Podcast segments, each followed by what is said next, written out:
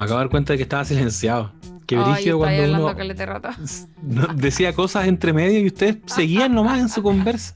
Me siento como Bruce Willis en sexto sentido. Como, Ah. weón, estoy muerto. Yo, yo aportaba a la conversación. Ah, amigo, ¿te querés comprar un MacBook? Sí, pues entonces mi computador. Y yo, respóndanme. Ya voy a partir. Hola, hola, ¿qué tal? Bienvenidos a todos, a todes, a todas a un nuevo capítulo de No Sabes Nada podcast. Soy Claudia Cayo y estoy con mis compañeros Lula Almeida y José Bustamante. Digan hola, amigues. Hola, amigas, ¿cómo están? ¿Me escucho? ¿Me escuchan? ¿Me Sí. oyen? ¿Sí? Te escuchamos perfecto. Lula Almeida, Hola, hola. Yo sabía que el José iba a saludar primero, entonces me aguanté para que no nos canceláramos mutuamente. ¿Cómo Me estás? cancelaste, igual de alguna manera. De alguna manera, sí. Es como un, es como un saludo explaining, como tener que saludar primero. Eh, no Bueno, sé. son cosas Ah, que hay que hacer hazte ver. como en, en- en esta modalidad a distancia, que ya nos lleva acompañando como podcast desde hace un año, pero que está eh, próximo a tener un Mm. quiebre, porque es muy probable que Mm. próximamente estemos grabando, pero presencialmente después de tanto tiempo, y eso nos pone demasiado contentos. Quiero em, partir eh, agradeciéndoles a todos los que han estado escuchando nuestros últimos capítulos, que nos han seguido en nuestra cuenta de Instagram No Sabes Nada Podcast, que nos mandan recomendaciones, que nos sugieren, vean esto, que nos preguntan, ¿cuándo de Leftovers? ¿Cuándo de Americans? ¿Cuándo tal serie? ¿Cuándo esta otra? Tranquilos, tranquilas, porque se vienen todos esos capítulos. Em, Vamos a estar publicando próximamente eh, todas esas cosas que sabemos que han estado siendo tan esperadas.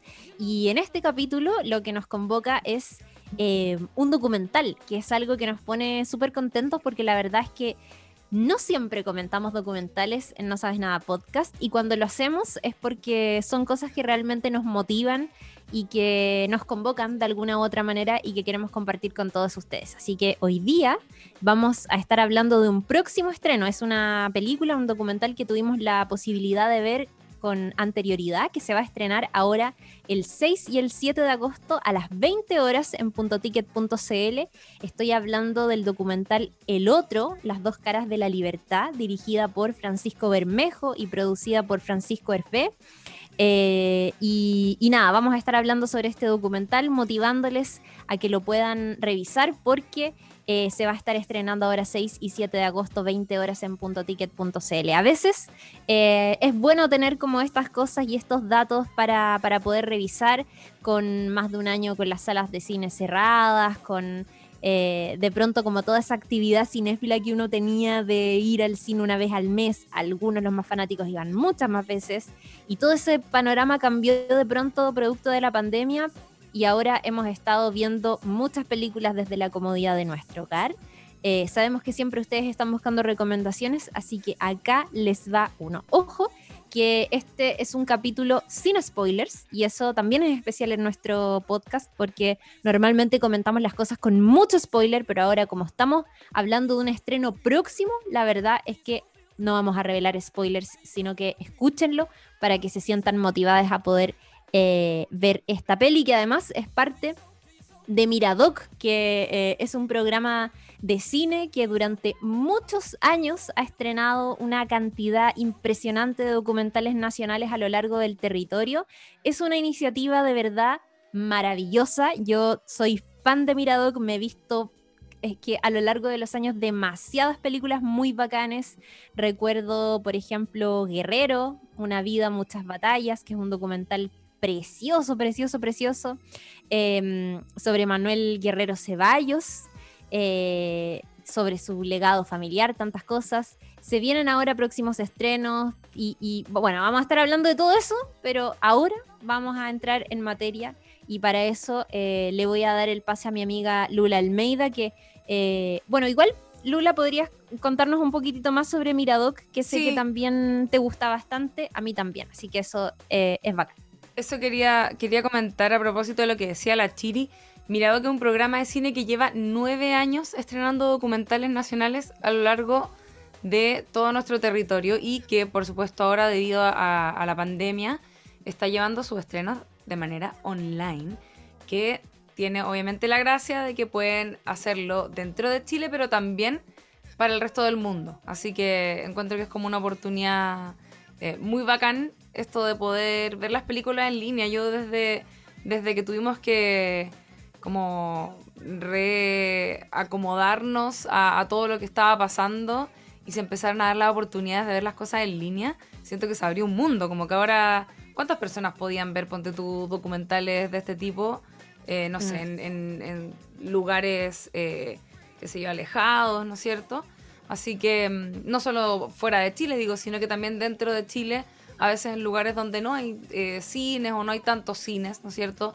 Porque, como bien sabemos, todo lo que es como cine no tan comercial, por lo general queda un poquitito desplazado, así que eh, es, muy, es una muy buena noticia lo que está haciendo Miradoc ahora con su- sus estrenos en línea.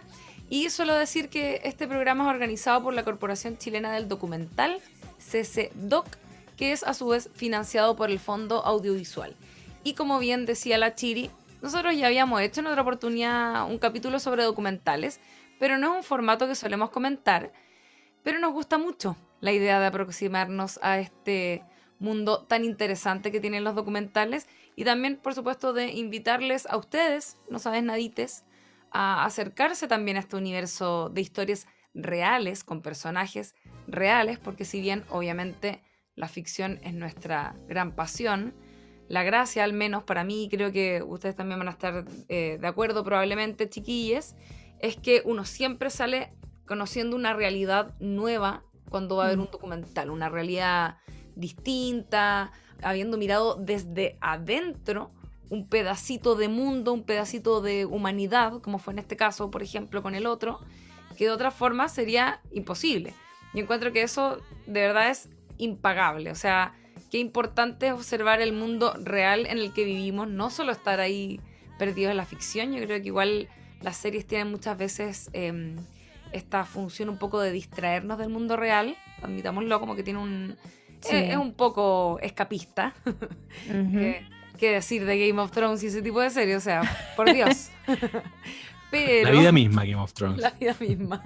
Pero eh, ver documentales tiene una gracia, ¿no es cierto? Que es conocer realidades que, a las que por lo general uno no, tiene acceso. Entonces, y que son interesantes y por lo mismo obviamente vale la pena eh, como que se realice esa observación que por lo general eh, se hace a lo largo de muchos de mucho tiempo. En el caso el caso de este documental también que se hizo por muchos años ya lo vamos a comentar.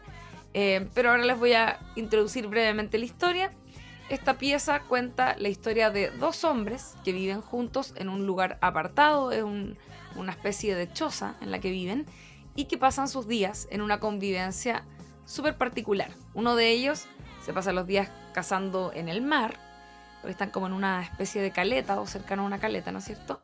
Y el otro simplemente lee, lee en voz alta y comenta y se tiene unas reflexiones súper buenas, discuten entre ellos, eh, en fin, todo lo que conlleva una relación, ¿no es cierto?, de dos personas que conviven. Y la historia es re interesante porque nos muestra las distintas caras de la soledad de una manera súper particular y que resuena mucho en estos tiempos pandémicos. No sé si a ustedes les pasó que no voy a, no voy a seguir como elaborando más porque no quiero tirar spoilers la, la, película, porque los documentales también eh, son películas. Hay, hay algo que se puede spoilar que no quiero spoilearlo, pero que además eh, sorprende, ¿no es cierto?, en distintos momentos porque es una historia igual compleja a pesar de la sencillez que tiene, porque es como igual de, observación, ¿no es cierto?, de estar ahí como un poco presenciando esta vida. Eh, no sé qué les pasó a ustedes, como si les pasó esto como de que resonara un poco con, con la vida pandémica y todo lo que es eh, estar como todo el rato encerrado en un mismo lugar, como, como se vicia un poco el aire em, de estar con la misma gente. Absolutamente. De hecho, yo, yo espero que les no sabes nadites valoren el esfuerzo que estamos haciendo por no spoilear. Nos va a salir un aneurisma. Vamos a estar todo este capítulo como, "Oh, eso que no se puede decir. Pero a quienes vieron el documental, eh, a esa gente igual les hacemos un guiño, como, ah, aquello, aquello importante que no vamos a spoilear. Sí, ciertamente que evoca al, confinamiento. Eh, estamos hablando de un señor que se llama, entiendo que Oscar Garrido, ¿no? Sí. Eres el protagonista de este documental que vive en alguna zona costera de, la quinta región, entiendo que región de, eh, provincia de Valparaíso, en alguna localidad entre el mar y el bosque, por ahí en un, en un roquerío, tiene instalada su casita una casita, eh, por si es que se puede llamar casita, es, son, es como una cabañita, es una mediagua que probablemente él mismo se hizo con sus manos. Es un pescador que está ahí a medio camino entre, entre pescador y homeless y por lo tanto esa casita, ese hábitat se vuelve protagonista de esta historia y como, como dice la Lula, ocurre esa esa como eh, identificación con el con el, la atmósfera de confinamiento en la que estamos sumidos ya, ya van a ser eh, durante dos años. También por eso nos llama mucho la atención que lo que comentábamos antes de empezar a grabar, que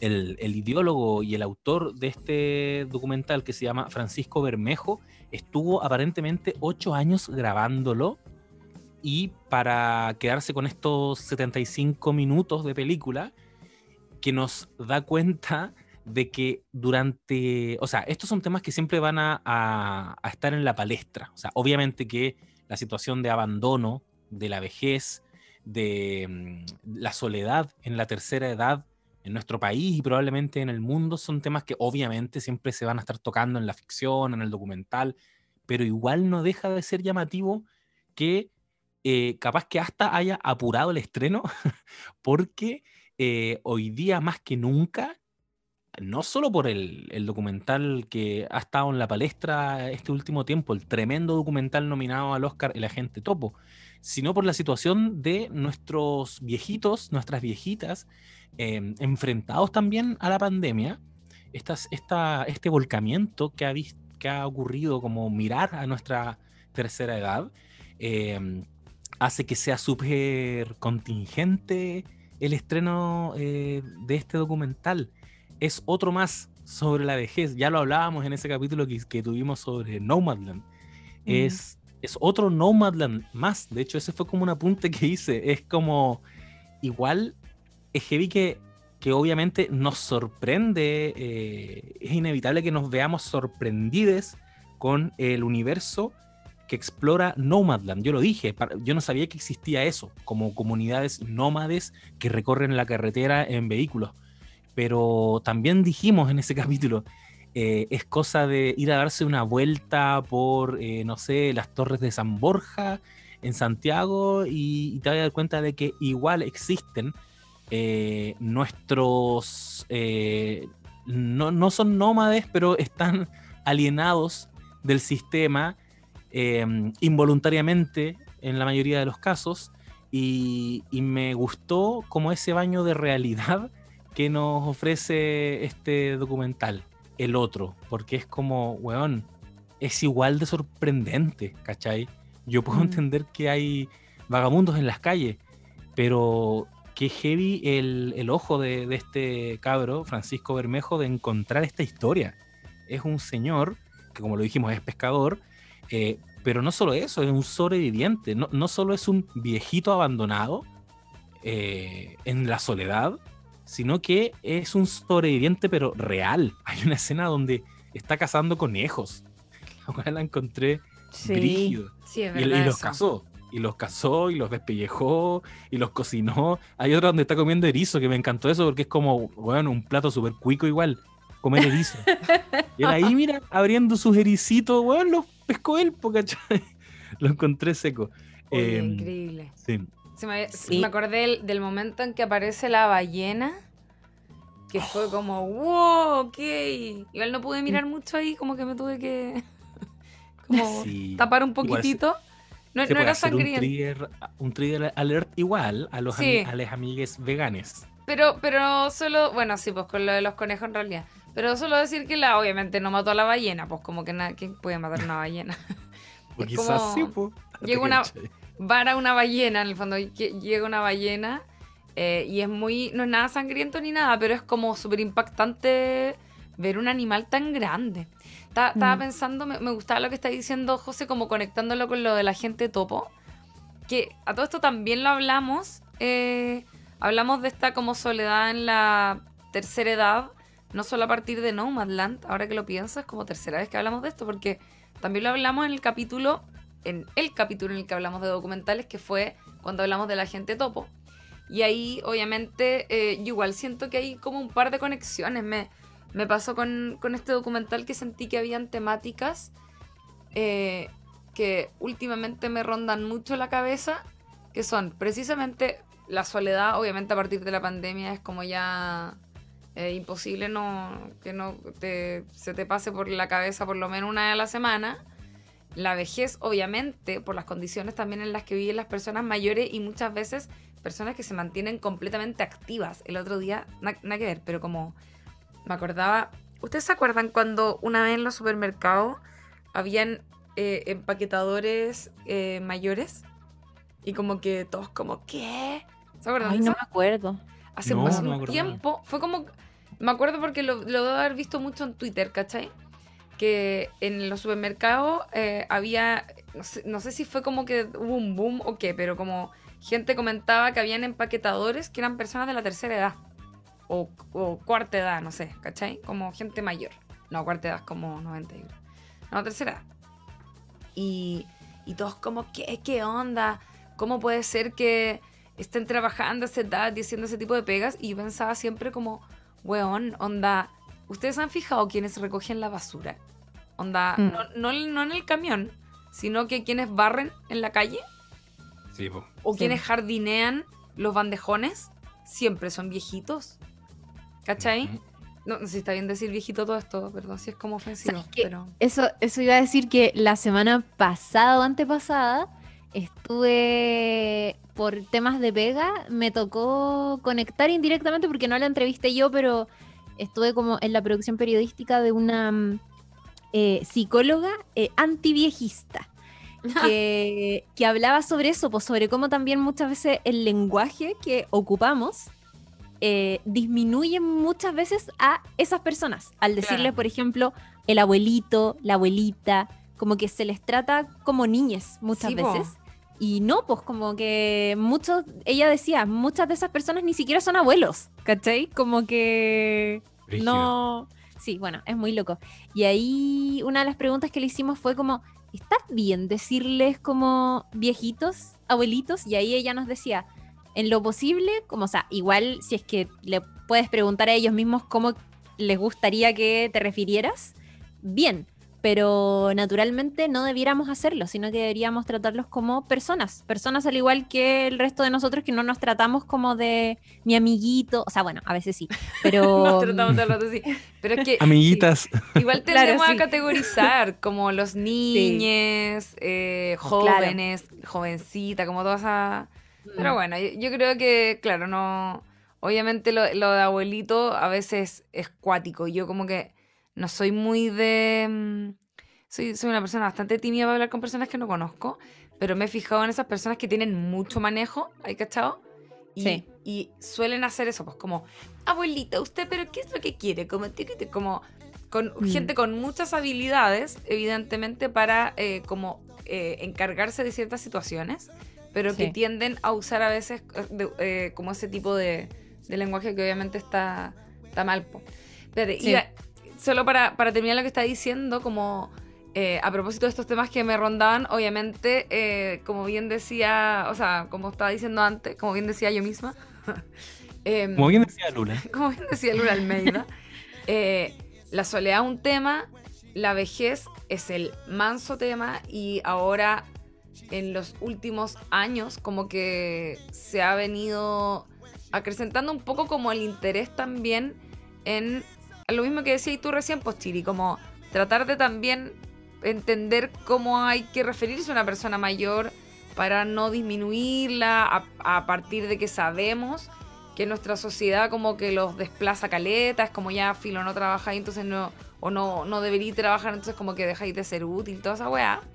Y eh, estas personas, como el protagonista, ¿no es cierto?, del, del documental, que finalmente igual tienen que ser no, existe la posibilidad de que no sean personas onda más que activas. Como que yo nunca he casado una en mi vida, ¿cachai? Eh, como que siento que, que, ahí también hay algo como súper interesante de observar, que es como las distintas formas de vejez, porque obviamente no todas las vejeces son iguales, pues, ¿cachai? Entonces como que, por decirte algo, en la gente topo tenía una vejez que es súper eh, pasiva por distintas razones, ya no, no necesariamente es como algo voluntario, pero a veces tiene que ver también con temas de salud mental y lo que ocurre también muchas veces cuando se envejece, que también se deteriora, por supuesto, eh, muchas veces nuestra mente. Em, pero en este caso no, pues como una vejez súper activa. Y por otro lado también, otro tema que también encuentro que está como en boga y que, bueno, de hecho a partir de, del posible candidato presidencial, la salud mental obviamente el manso tema, ¿cachai? Como... Eh, que, yo siento que algo que está como presente de distintas formas también en el documental, considerando lo que decía cuando expliqué la, historia al comienzo, como lo que ocurre en las relaciones, como que yo siento que hay algo con eso también, como cómo te relacionas con el resto, cómo te relacionas contigo mismo, cómo te eh, desenvuelves en un mundo hostil, qué pasa cuando no estamos 100% en nuestros cabales, podríamos decir, como no sé, siento que todo eso como que está muy mezclado, como muchos temas que están rondándonos en el último tiempo están muy mezclados en el documental. Sí, y, totalmente. de hecho, a propósito de las distintas formas de, vejez, eh, es hey, porque es súper inevitable que por razones obvias, por un tema biológico, cada vez que hablemos de estos temas lo vamos a estar hablando desde el privilegio de la juventud. Entonces, uno puede tirar líneas y pensar, que hay vejeces más deseables que otras. Eh, ¿Cómo saberlo? Obviamente que una vejez con mucho dinero, eh, puta, obviamente es, la, la, vejez que uno quiere, una, una vejez con salud. Pero a veces tenéis plata y no tenéis salud. A veces eh, tenéis salud pero no tenéis a tu familia cerca. ¿Cachai? Y como ahí se van ponderando cosas. Obviamente estos dos caballeros que nos muestra el documental, que, viven juntos en, esta mediagua no están teniendo una buena vejez. O sea, no están llevando una, vida deseable, evidentemente. Es, es están en la pobreza y están sobreviviendo literal.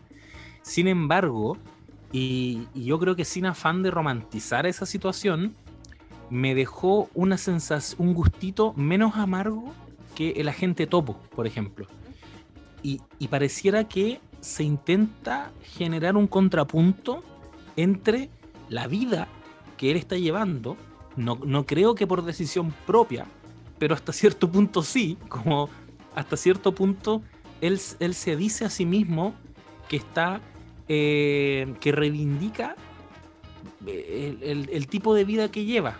Soy feliz, lo dice literal, como mirándose al espejo.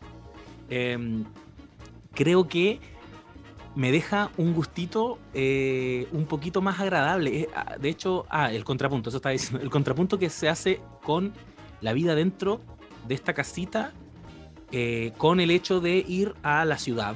Él se va a mm. meter a Valparaíso en un minuto, en una escena, y, creo que, que sentí mucho más amarga la vejez cuando se ve en contraste con la vida mm. que va avanzando alrededor de él cuando se mete en un lugar y nadie lo pesca, cuando te dais cuenta de lo indefenso y lo débil que es en la ciudad, eh, que cuando está solito, cuando están solitos en esta cabaña y es un superhéroe, es un weón que caza conejos, que, que saca carne de una ballena, que, que, está con sus propias manos armándose un pequeño murito de rocas. Es real, ninguna de las weas que acabo de mencionar yo las he hecho en mi vida, ¿cachai? no, creo que las vaya a hacer. Qué buena observación. Porque siento que es como. Es entender finalmente lo que ocurre con los puntos de vista. Pues al final todo es perspectiva. Y sobre todo cuando contáis una historia, como en este caso un documental, siempre hay punto de vista. En toda la historia hay puntos de vista. ¿Ya? Y en el fondo tiene que ver con cómo se percibe qué sé yo, la, escena en, este caso, eh, dependiendo del contexto y de quién, de quién lo esté mirando o en relación a qué está ocurriendo lo que tú estás viendo. Entonces, claro, como que está bueno eso como de, de hacer los contrapuntos y todo eso que decís, lo encontré muy, muy, muy bacán. Como que siento que efectivamente, pues, ellos en su, eh, como en su propio ecosistema, por así decirlo, eh, está logrado, ¿cachai? Pero claro, si tú lo sacas de ahí y lo llevas a, un, a una ciudad, se va a sentir como alguien que está muy precarizado, que a lo mejor está completamente desconectado del resto. Y eso pasa con todo al final, como en la vida misma. Uno también muchas veces mira gente o, las vidas de personas y como que te dan pena, ¿cachai? O, o, o, te da la sensación de que una persona está viviendo una vida miserable, ¿cachai? Y, y puede, puede, ser, obviamente, eh, sabiendo como la falta de derecho que existe, básicamente, pero en el fondo la gente igual tiene, como que igual genera sus modos de vivir que son completamente válidos y no tienen por qué ser como, eh, no sé, como más charcha, ¿cachai? Necesariamente. Sí, pues. Sí, totalmente. No, por favor, a mí, vas a decir algo. No, es que, ¿sabéis que no, no lo hemos dicho, pero esta película ha sido premiada en más de 15 festivales alrededor del mundo. Eh, lo que hablábamos ahí mm, de, del timing, como lo que nos cuenta y lo que nos muestra el documental y la pandemia, que es una cosa que claramente no fue intencional. De hecho, esto se grabó, o sea, muchas de esas cosas no necesariamente ocurrieron en pandemia. Em, pero no deja de ser interesante cómo en este contexto, de alguna manera lo que ahí se muestra, la soledad, el convivir con uno mismo, eh, el estar mucho tiempo en un espacio pequeño, se, hace como que resuena todo el tiempo por lo que estamos viviendo. Eh, y no sé, pues, por ejemplo, se estrenó el año pasado a comienzos de, de hecho, de, de la pandemia en eh, Visions du Reel en Suiza y se llevó el premio al mejor documental de la competencia Burning Lights. Eh, de verdad que está súper loco lo que está ocurriendo. no quiero que se les olvide, pero se va a estrenar el 6 y el 7 de agosto a las 20 horas en puntoticket.cl. Eh, y acá quería hablar un poquitito sobre lo que mm, eh, estábamos comentando justo antes de empezar a grabar, que es una nota que se le hizo a Francisco Bermejo en la tercera, la hizo el periodista Javier Méndez, se publicó el 15 de febrero de este año, em, donde Francisco habla un poquitito sobre cómo se fue armando este documental. Y una de las cosas que él dice es que la historia de Oscar eh, es un registro que originalmente partió con fotografías, pero que fue mutando en video. Y lo que dice él es literal esto. A lo mejor no supe abordarlo fotográficamente o el personaje, el lugar y las circunstancias de alguna manera me decían que esto tenía que ser en movimiento. El mismo que se encargó de compactar 8 años en 75 minutos adentrándose en la mente de una persona mayor y la relación que establece con un, con un entorno que se limita a sus libros, a sus labores de pesca y caza, siempre envueltas en el entorno natural de la región. Y acá hay algo que me parece fundamental y que es que lo... Yo esto siempre lo, he admirado mucho de, los documentales. Uno, son como aquellos documentales que tienen eh, mucha presencia de la naturaleza y cuyas tomas son impresionantes. Eh, que bueno, ahí va también toda la destreza del documentalista, que ah, en este caso, por ejemplo, hay, hay unos momentos súper bonitos y bien logrados, que es cuando eh, está, por ejemplo, Oscar, no me acuerdo si leyendo un libro o afanando con algo afuera y vemos que se le para una lagartija en el brazo. Ese tipo de momentos es como que eh, no sé, como que qué suerte poder captar ese tipo de cosas. Y para qué decir eh, todos esos momentos que están filmados bajo el mar, donde hay unas tomas, unas imágenes de verdad muy bonitas. Eh, que puta es como un valor en sí mismo a mi juicio que, que tiene el otro. Y otra cosa que encuentro que ya es como de lo más bacán que tiene el documental es lo que yo encuentro lejos más difícil para un documentalista y que es entrar de manera efectiva en la intimidad real de una persona. Eh, eso es muy difícil y es un ejercicio que se logra con mucha empatía, con muchas habilidades sociales para tú como documentalista, como profesional de la comunicación incluso, logras entrar en un ambiente que es súper íntimo. Estamos hablando de la casa de una persona que encima Eh, ahí lo, van a poder descubrir ustedes, pero Oscar tiene un carácter súper especial. Em, y, da la sensación de que convive muy bien con él mismo y que tiene muy sus propias reglas. Entonces, eh, lo, yo considero al menos que lo que hicieron ahí como al adentrarse en, la vida de este personaje eh, fue súper loco, porque de verdad que hay, hay momentos que uno dice, o sea, hay, momentos, es que no, no, no quiero spoilear ni, ni hablar como más de la cuenta, pero hay momentos que de verdad son de una intimidad súper grande. Y, y eh, a mí se me hizo súper impresionante poder verlo, poder ver eso en una película, ¿cachai? Eh, porque qué difícil debe ser llegar a, ese, a, ese punto, digamos. Eh, y no sé, lo, encuentro de verdad como súper, súper, súper impresionante lo que hicieron eh, en ese sentido. No sé qué les pasó a ustedes, pero tiene muchos momentos que, que yo, yo incluso pensaba como, ¿cómo habrá sido para, para este personaje tener ahí, ver como a más personas dentro de su casa, al lado de su cama, en momentos donde él se está cambiando de ropa, donde está, eh, puta, de repente pegándose unas reflexiones súper personales y profundas con, con él mismo, con las personas que están ahí, y como no sé, que, que yo, yo, siento que me sentiría súper incómoda de ver que tengo una cámara, dos cámaras, no sé cuántas tenían, pero ya de saber que me están filmando, ¿cachai? Eh, no sé, es súper loco y creo que es de lo más bonito que tiene, así que de verdad que un aplauso para eh, Francisco eh, Bermejo por lo que logró en ese sentido, porque a mí se me hizo súper impresionante, súper, súper, súper. En general, como que los documentales de este tipo que más me gustan o con los que más logro conectar son los que con mucha destreza logran efectivamente eso. Y nada, nada que decir, yo aplausos, de verdad. Es que absolutamente. Yo, creo que eso, claro, pues se logra efectivamente, onda, si el loco estuvo ocho años metido ahí, ese one ya no lo ve, ¿cachai? Como cuando, cuando yo, según lo que he cachado en el fondo, porque tampoco soy, soy muy experta en, en documentales, pero para que las personas a las que estáis grabando ya no estén como pendientes de que hay una cámara ni actuando distinto, porque obviamente la idea es como que agarrar algo de manera lo más pura posible, casi como sin intervención ojalá. Eh, para eso tenéis que llevar calete rato como dando jugo ahí, como eh, haga lo que usted haría normalmente, no, no se preocupe de mí en el fondo. Em, y con eso lográis que eventualmente la persona ya como que se suelte y, y ya no se incomode tanto por lo menos como eh, es brígido pero claro si el buen estuvo ocho años como evidentemente claro ya venía con no sé si habrá grabado los ocho años como que yo entendí que había tomado una foto entonces quizás eh, grabar fue algo que le pasó más piola también al, al protagonista pues ¿cachai?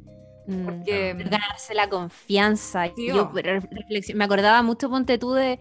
Em, perdón que saque aquí a colación a la gente topo, pero es que no solamente es como otro documental chileno con un protagonista eh, de la tercera edad, o sea, con, muchos personajes de la tercera edad y que toca más o menos puntos parecidos, pero, eh, o sea, como que la, la comparación eh, se me hace natural en ese sentido y pensaba en Maite Alberdi, que ella decía que tenía como súper buena relación con Sergio, que de hecho Sergio me parece que, eh, no sé, pues ponte tú como que había ido a conocer a su hija cuando había nacido, como que finalmente se, se formó un vínculo entre ellos y yo pensaba, puta, lógicamente, después de hacer un documental tan íntimo y tan cercano, debe ser difícil para un documentalista no incluso generar como lazos con esa persona que estáis filmando durante tanto tiempo. Claro. Porque ganarse esa confianza es un ejercicio súper íntimo finalmente, porque pues que es como, eh, no sé, más encima es algo que debe ser difícil de lograr en estos tiempos, ¿cachai? Donde tenemos las relaciones interpersonales absolutamente rotas entre nosotros, donde nadie confía en el otro, como que todo es siempre pareciera que uno observa muy bien antes de aceptar cosas porque eh, siempre parece que todo viene como con doble intención y no sé, para estos tiempos yo creo que es un ejercicio súper impresionante el que, el que están haciendo muchos documentalistas y pensaba en eso, como eh, yo acá no sé, ponte tú la, la relación que después de, de, este documental terminó estableciendo Francisco Bermejo con, con Oscar, eh, pero no sé, me llama mucho la atención. Sí, es brígido.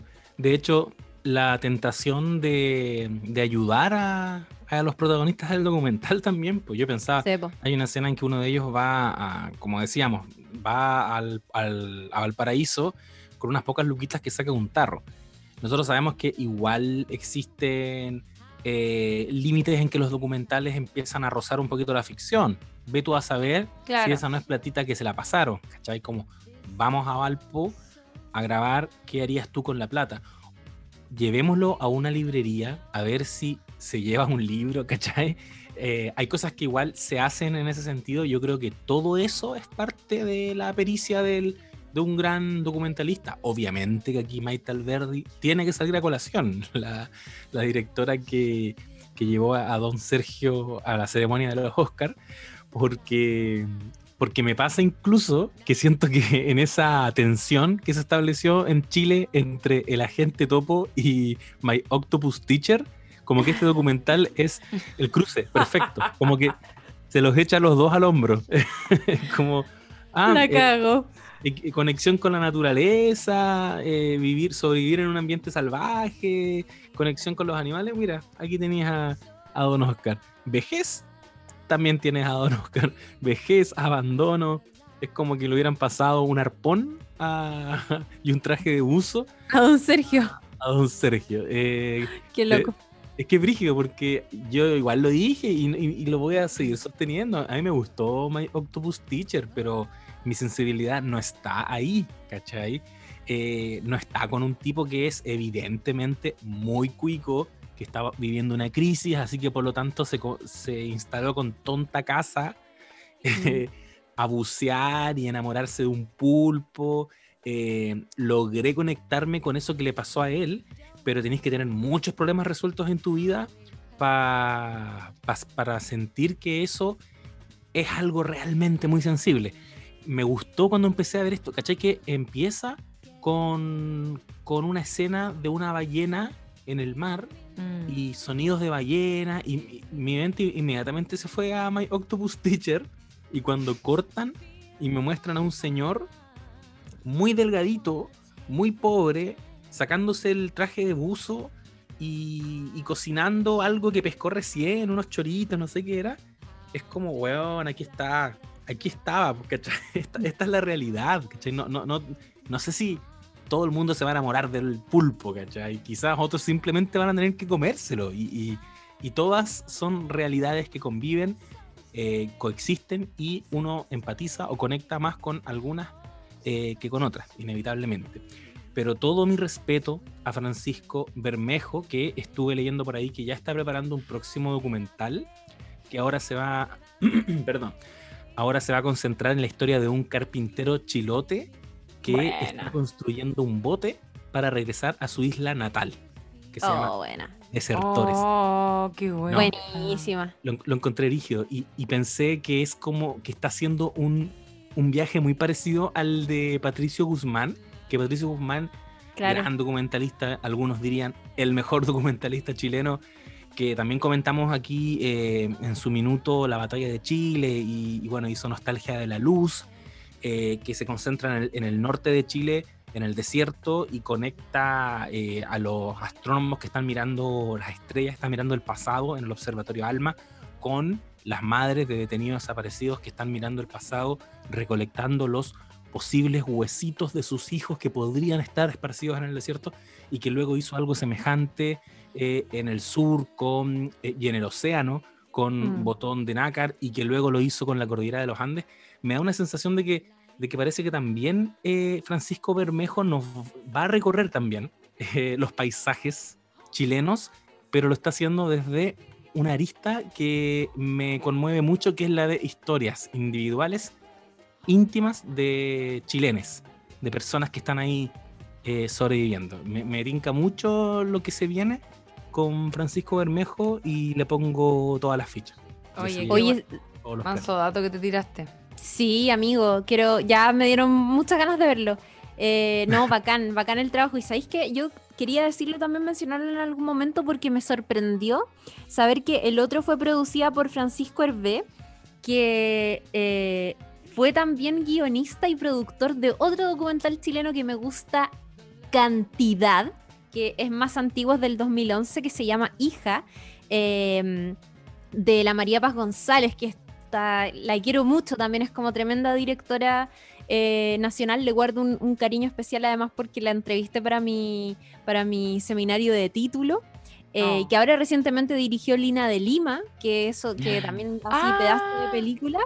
Eh, y años atrás, en 2011, publicó este documental Hija, que es una especie de road movie donde eh, protagonizada por ella y su mamá, que se van ahí en busca de sus eh, de, su, de sus respectivos padres y ahí van saliendo como hay, hay todo un tema de secretos familiares, de la misma relación que tienen entre ellas. Es precioso y ¿sabéis qué? Me, me, me alegró muchísimo encontrarme con Francisco Hervé dentro de la producción del otro porque él estuvo eh, ahí en el guion de este documental Hija.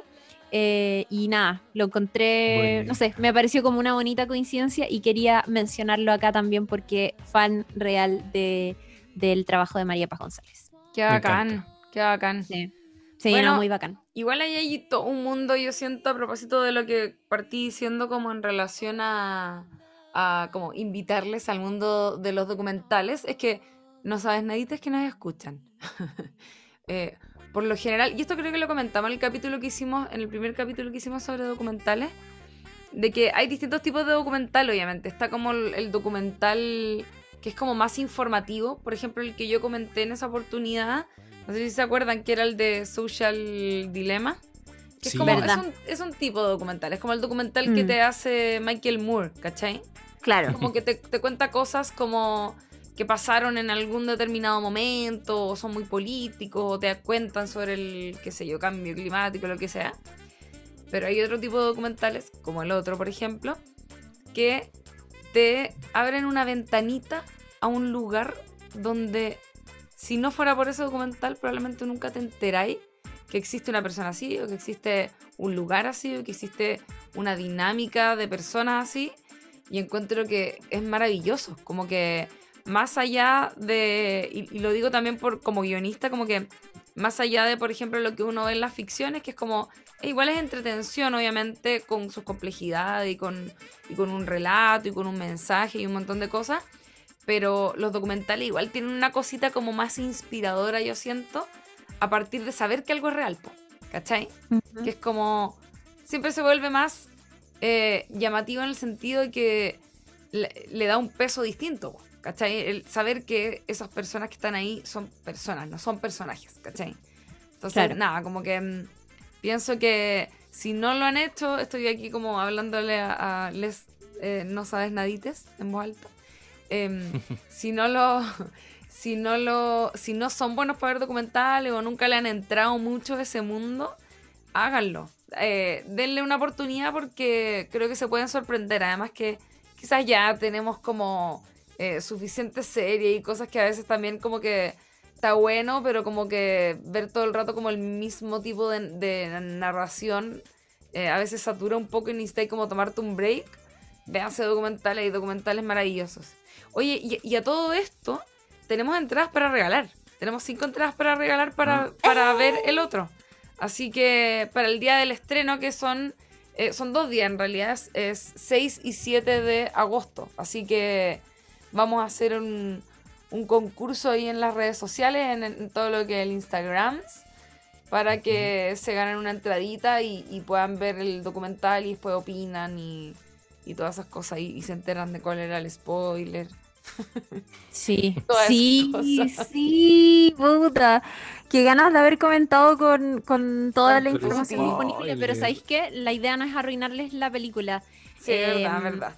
Yo acá de verdad quiero volver a mencionar a Miradoc y mm, pasarles el dato, como de verdad motiven saber documentales. Yo Loco, cuando digo que de verdad le tengo mucho cariño a Miradoc, es real y, los vengo siguiendo hace muchísimo tiempo, como que está a medida que íbamos hablando sobre este mm, sobre este esta película, pensaba como en otros documentales que he visto que me han gustado muchísimo y que los vi gracias a Miradoc. Onda Los Reyes, por ejemplo de esta dupla de perros de fútbol y chola que se paseaban ahí como en el skatepark del Parque de los Reyes de Santiago, que es un documental loco, precioso. Lo vi gracias a Miradoc. Eh, Lemebel, sin ir más lejos, que estuvo súper premiada. Zurita. Eh, me acordaba también de eh, Nae Pasarán, que es este documental sobre unos obreros escoceses que se negaron a reparar los motores de los Hawken Hunters chilenos en protesta contra el golpe militar del 73 y que en la actualidad eh, los fueron a entrevistar y como hablar con ellos y todo, y ellos descubrieron como todas las consecuencias de su acto de solidaridad, onda, solo porque eran obreros de una ciudad pequeña y es como, no vamos a reparar estos motores porque esto es fascismo, se van a ocupar, se van a ocupar para fascismos en el culo del mundo, pero no importa, nosotros estamos con el pueblo chileno, bueno, ese tipo de historias en Miradoc. Estoy pensando en Dios, ponte tú, que es este largometraje de Mafi, eh, de mapa fílmico de un país que está súper bueno, que tiene que ver ahí como con toda esta, eh, la, la, visita, ¿cierto?, del Papa a Chile y todo lo que eso significó, un, no sé qué decir, pero bueno, gran trabajo ahí de Christopher Murray y de Israel Pimentel.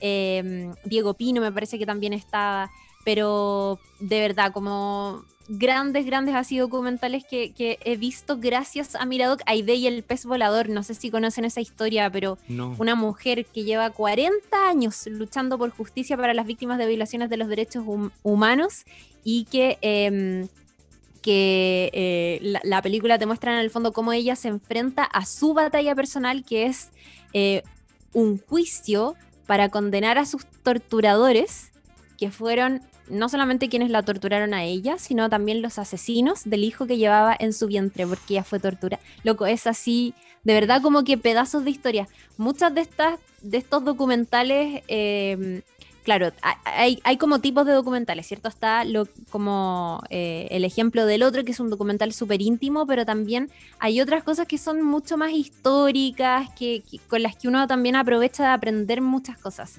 Y, y, puta, en tiempos de no pandemia es la raja porque Miradoc de verdad que tenía como convenios con salas a lo largo de todo Chile.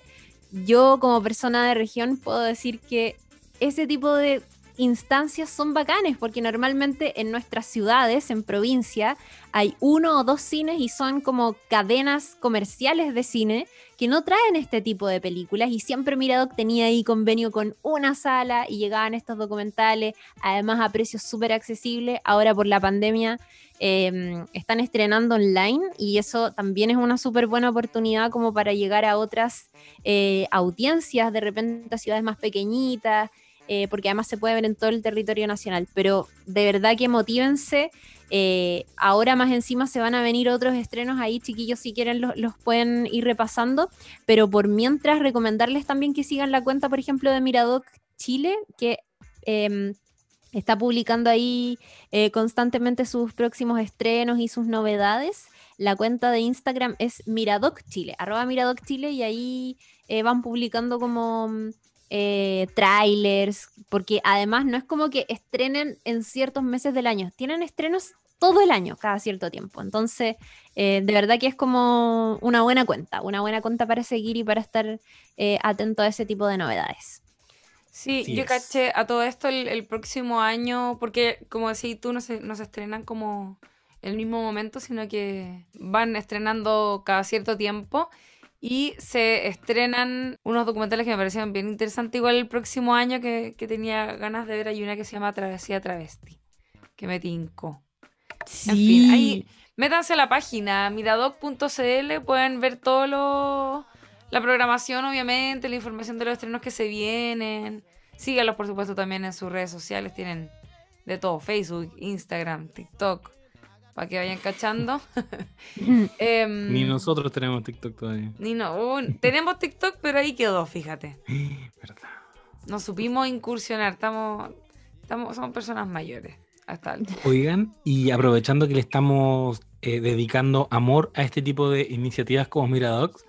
Quiero decir que eh, a el otro, entre todos los festivales en los que triunfó, le fue muy bien también en el Festival de Cine Chileno, FESICH, que fue donde resultó uno de los grandes ganadores de la edición número 13 eh, con las categorías de mejor película, mejor director, mejor montaje y mejor actor. ¿Por qué lo menciono?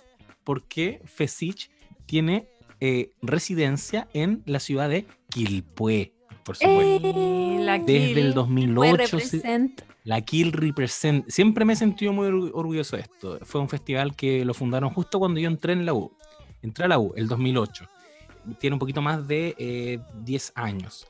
Es jovencito, pero se posicionó muy rápidamente como uno de los festivales en los que eh, el cine chileno desea estar presente. Y, me encanta que, que se haya hecho parte con, con sus galardones a El Otro, Película que no lo dije directamente en todo este rato, pero por si quedaron dudas, me encantó. Me encantó. Creo Sí. que es uno de los grandes documentales chilenos que he visto. De verdad, amigues, no sabes nadites, vayan a verlo, gánense las entradas que vamos a regalar y ahí eh, se desahogan con nosotros y hablamos de el spoiler. El gran spoiler de. El gran spoiler de la película. que tratamos ahí de, eh, de no decirlo, pero eh, estuvimos cerca. Mira, Oye, ¿y está sabéis difícil. qué?